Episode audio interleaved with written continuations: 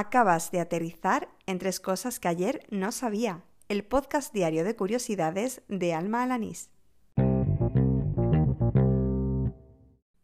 Este es el episodio número 97 del podcast, el correspondiente al lunes 27 de enero de 2020. Espero que hayas comenzado bien la semana y que estés deseando oír tu dosis diaria de curiosidades. ¡Al lío! Uno de los episodios más desconocidos de mi tierra, de Huelva, es el referente al reino taifa de Huelva y Salte. De hecho, yo siempre pensé que lo que hoy son tierras onubenses siempre perteneció al reino taifa de Sevilla. Pero gracias a una cuenta de Twitter que reivindica un plan de turismo para la ciudad de Huelva, descubro este hecho tan curioso. Quizás sea tan desconocido, entre otras cosas, mm, por su corta duración, ya que solo prevaleció 40 años. Su principal peculiaridad fue la existencia de dos sedes, las ciudades de Huelva y de Saltés, que estaban separadas tan solo por el río Odiel. Este reino surgió tras la fragmentación del califato de Córdoba allá por el año 1012 y como digo perduró pues hasta 1052, 40 años después, cuando fue invadido por el reino taifa de Sevilla.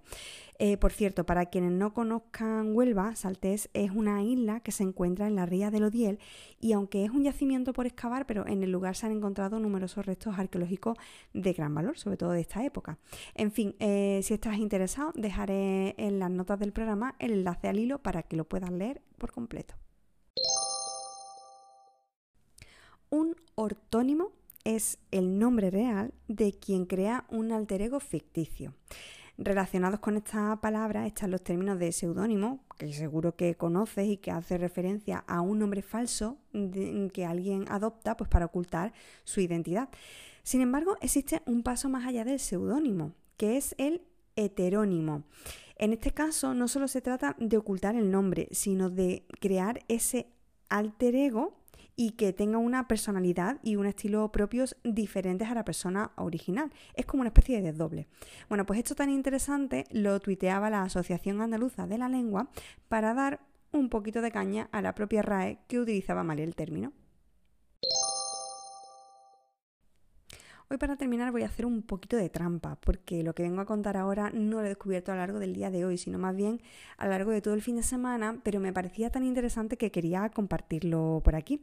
Y es que este fin de semana he descubierto una de las startups que está en la aceleradora al cubo de Sevilla, que se llama Maquis Today y que lo que está es desarrollando un sistema para poder tener una copia de seguridad de tus llaves en la nube. Es decir, eh, de manera que si olvidas las llaves en casa o la pierdes, pues eh, como están en la nube, puedes acudir a cualquier cerrajería y hacer una copia sobre la marcha.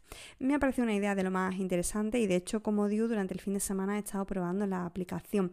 De hecho, eh, dejo también el enlace de su web en las notas del programa por si quieres ojearlo y echarle un vistacillo. Que coste que esto no está patrocinado. Así termina el episodio número 97 de Tres Cosas que ayer no sabía, el del lunes 27 de enero de 2020.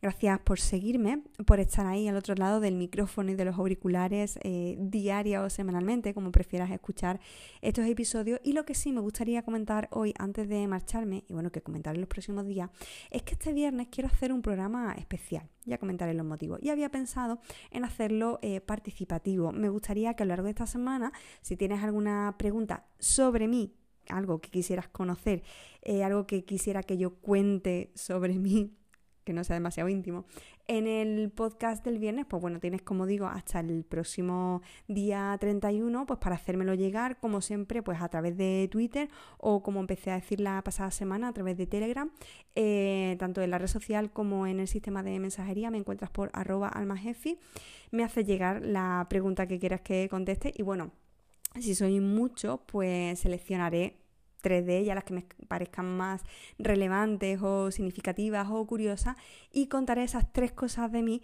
que, mm, bueno, que los que estáis al otro lado del micrófono queréis saber. Nada más, te espero mañana martes. No me falles, ¿eh? ¡Hala! Con Dios.